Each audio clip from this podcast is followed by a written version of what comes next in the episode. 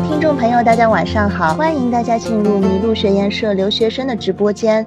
今天呢，很开心，我们请到了嘉宾黄曼婷来跟我们聊一聊她在美国读本科的经历，以及未来将去英国留学的打算。欢迎黄曼婷。谢谢主持人，谢谢大家啊！我叫黄曼婷，我现在是在美国的伊利诺伊大学香槟分校。我刚好也是结束了自己的最后一个 semester 的考试，然后现在一大早跟大家在一起来聊我的留学故事。谢谢曼婷，那也是辛苦你了。我也知道前两天的话，你赶 final 都是通宵到凌晨好几点钟才睡，今天又起了个大早，跟我们大家分享你的经历，非常感谢。那曼婷，可不可以讲一下你大概是什么时候确立了要去英国读研究生这么一个打算的呢？有考虑过美国的研究生吗？我大概是在去年十月份的时候决定申请英国的研究生。第一个是因为我在美国已经待了两三年吧，然后想换一个方式，换一个去体验一个新的国家。然后第二点也是想去体验一个新的教育方式。英国跟美国可能会有相似的地方，但是我也不确定，所以这些都是需要个人去体验的，所以我决定去读英国的研究生。呃，因为你即即将要读的大学是一所非常牛的名校，那要读的专业也是一个常人眼里非常新颖、非常刺激、非常有挑战性的专业，那你是怎么确定了这个学校以及专业的呢？当时申请英国研究生的时候，我就申请了英国的 G 五，就是超级精英大学里面那五所。专业的话，其实我每一个学校申请的专业都是不一样的。嗯，大概在伦敦的学校，我就着重申请了金融这一方向，因为伦敦大家都知道是一个很国际化的城市，包括最近，嗯，包括金融也是一个很火、很热门的一个专业。然后像牛津跟剑桥的话，我就根据个人的兴趣为自己选择了自己想申请的专业。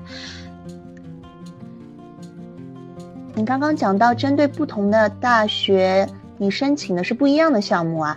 那这样子的话，你申请文书都是每一份都不相同了。嗯，那你申请研究生是一个人独立操作的吗？嗯，申请研究生的时候，我也得到了很多人的帮助，包括学校的 writing center，然后你的教授、你的导师都会去帮你一遍一遍的看你的文书。然后这方面的话，我是针对五个学校，大概是写了不同的文书这样子。因为我的专业其实每个学校专业申请都是有有一点点区别的嘛。那我比较好奇的就是当时你的录取结果是怎么样的？除了剑桥大学给了你 offer，别的学校有给你录取通知吗？我最开始是申请了五所 G 五，然后最后拿到的结果是拿拿到了剑桥大学的犯罪学，伦敦政治经济学院的金融统计跟数据科学，以及。以及伦敦大学学院的数据科学专业的 offer。曼婷，我听你说的比较轻巧，但是我知道，其实，在申请的背后，你肯定是付出了很多很多努力的。嗯，就就比如说，你之前跟我提到过，申请这个犯罪学的专业的话，呃，你需要写一个 proposal。当时你是怎么规划、怎么进行写作的呢？是不是把数据科学结合起来的？申请剑桥的犯罪学里面，除了 research proposal，还有很多小的，就比如说想希望你会去交一个三千字的啊的那种写作的问论文，想去看这些东西。我当时的 research proposal 写的是，我想去做一个可以预估人类犯罪行为的系统，就是因为现在是大数据时代嘛，然后我个人也是数据科学的背景，就把这样的一个 research proposal 写上去了。然后那个三千字的论文，我大概就是写的是我之前的一次数据科学的一次分析的经历，就是用数据科学去分析老年痴呆症在临床实验的失败原因之一的一篇论文。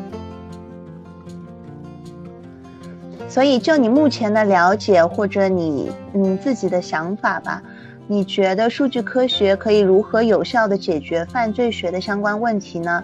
以及数据科学。未来在犯罪科学领域，嗯，会有怎么样的前景？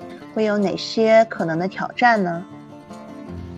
其实，在实际生活里面，已经有很多警察部门已经将数据科学运用在了。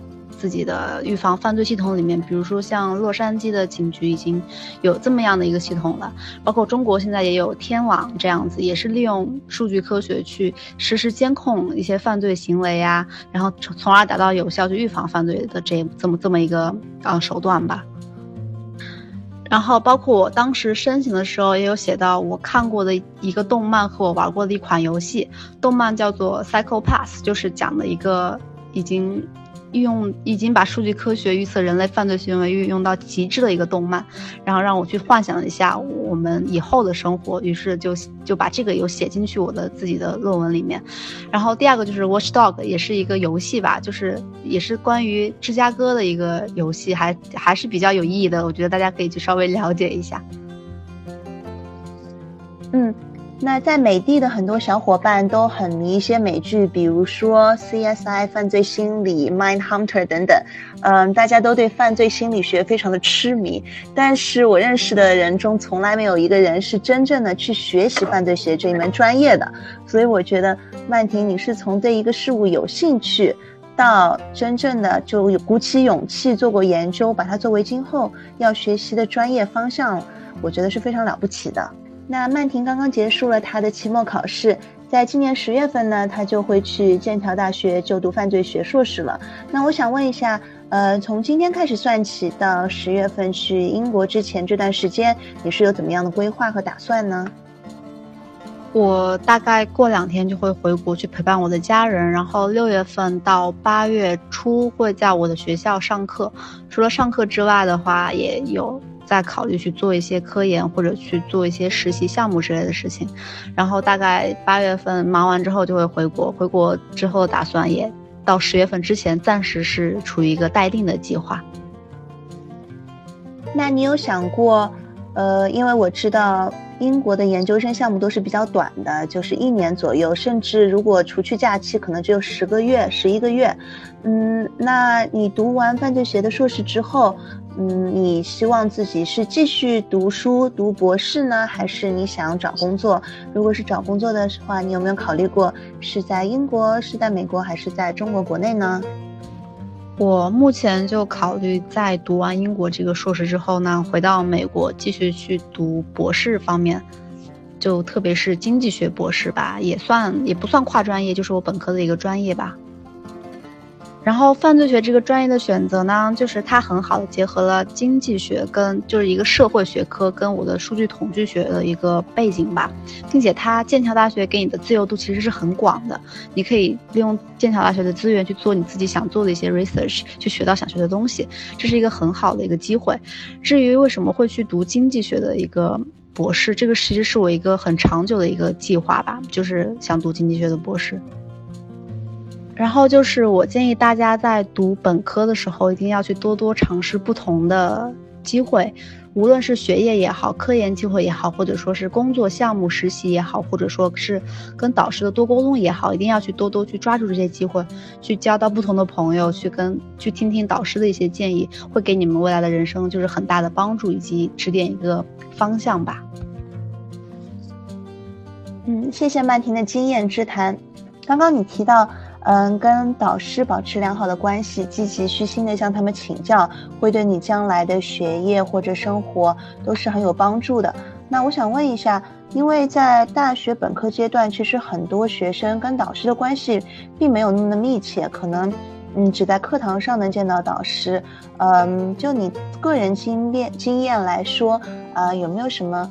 嗯，小的技巧可以分享给大家，怎么样能够跟导师一直保持一个良好的师生关系，避免那种尬聊的情况的发生？嗯，这个的话呢，我觉得首先第一点就是一定要去上课，去混脸熟，上课积极发言问题。除去这个之外呢，我知道很多教授都会有 office hour，然后多去 office hour 去讨论这些问题。除了这个之外，我个人就是，啊，会跟我的导师聊我生活中的一些困难。其实他们都是很愿意去帮助你解决这些问题的话，或者你事后可以去发邮件跟他讲，能不能约一个单独的机会，然后从此就可以引用自己的一些经历去问他们有没有相关的建议也好，或者。或者意见也好，比如说你说我对什么什么很感兴趣，您有没有那种科研机会可以提供给我？我我怎么怎么样？我我这方面有什么什么样的经验？去跟他讲，你只要你主动提出来的话，一般导师都会愿意去帮助你，因为你主要是一个想去学习的一个身份嘛。嗯，那曼婷，你知不知道你接下来要去就读的剑桥大学犯罪学硕士这个这个项目，一共是有多少名学生呢？嗯，它的课程设置大概是怎么样的？最后，为了能够毕业，你需要是写论文，还是做一个什么方面的研究？剑桥大学犯罪学的话，大概一年会有会录取三十名学生的样子。然后它的课程组成部分大概是有五节课，每一节课需要写三千字左右的论文。然后在毕业前需要写一个一万八的一个小的短的个人的。像是 research based paper 这样子。好的，谢谢。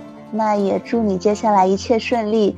嗯，最后我还有一个小问题，呃，怎么评价你自己目前阶段的状态呢？和三年半前留学前的状态相比，你觉得你自己有哪些成长？啊，比起三年前的我，我觉得我现在就。多了一些勇敢，就是敢于去尝试不同的事情，也不怕就是失败这个样子。然后包括就自己的能力也得到了很大的一部分的提升。包括在美国这边生活了两三年，也受到了美国的一些文化的主流文化的感染。就比如说像是，你会去追求更多的，想去追求自己去想要的东西，而不是说一味的去随波逐流这个样子。好的，谢谢。我觉得你就是一个非常有主见、非常勇气的女孩子。嗯，如果让你对接下来的三年做一个规划的话，你能想象到的三年后的你会是什么样的呢？我大概幻想了几种可能性吧，就三年后的我。第一种可能性就是我大学毕业之后，我去做了创业，我跟一群很志同道合的朋友，正在很开心的或者说很辛苦的去做我们自己的创业项目。第二种可能性就是我毕业之后决定去读博士，于是我可能在美国某一个农村里面，开开心心的养着我的狗、我的猫，然后读着我最想读的 PhD，然后这样生活吧。希望你对三年后的憧憬能够成真。我觉得你是完全有能力啊，可以同时达到那几种生活状态的，这些都是不矛盾的。嗯，那接下来就是想祝愿你。暑期的课程上的顺利，回国陪家人陪朋友玩的开心，啊，今后去英国读书的话，一切如你所愿。嗯，最后一点很重要的就是，嗯，别忘了留言告诉我们你在呃你自己创业的项目那个公司叫什么名字，大家如果有需要的小伙伴是可以用到你们公司的服务呢。啊，非常感谢主持人，也非常感谢各位就是来收听我们这个节目的观众们，谢谢大家。嗯，感谢曼婷在考完期末考后的第一个清晨就起来给我们做直播，与大家分享她的学习生活的经历。非常感谢曼婷。那如果各位同学或者各位家长有什么问题的话，也可以继续在这个直播间留言。之后我们也会回来把一些问题再整理成文字，再发给曼婷。曼婷有机会的话会在微信上给我们进行回复。嗯，谢谢大家。迷路。遇见与众不同的人、想法和故事。谢谢你的收听，欢迎你把这个故事分享给你的朋友们，让他遇见更多的人。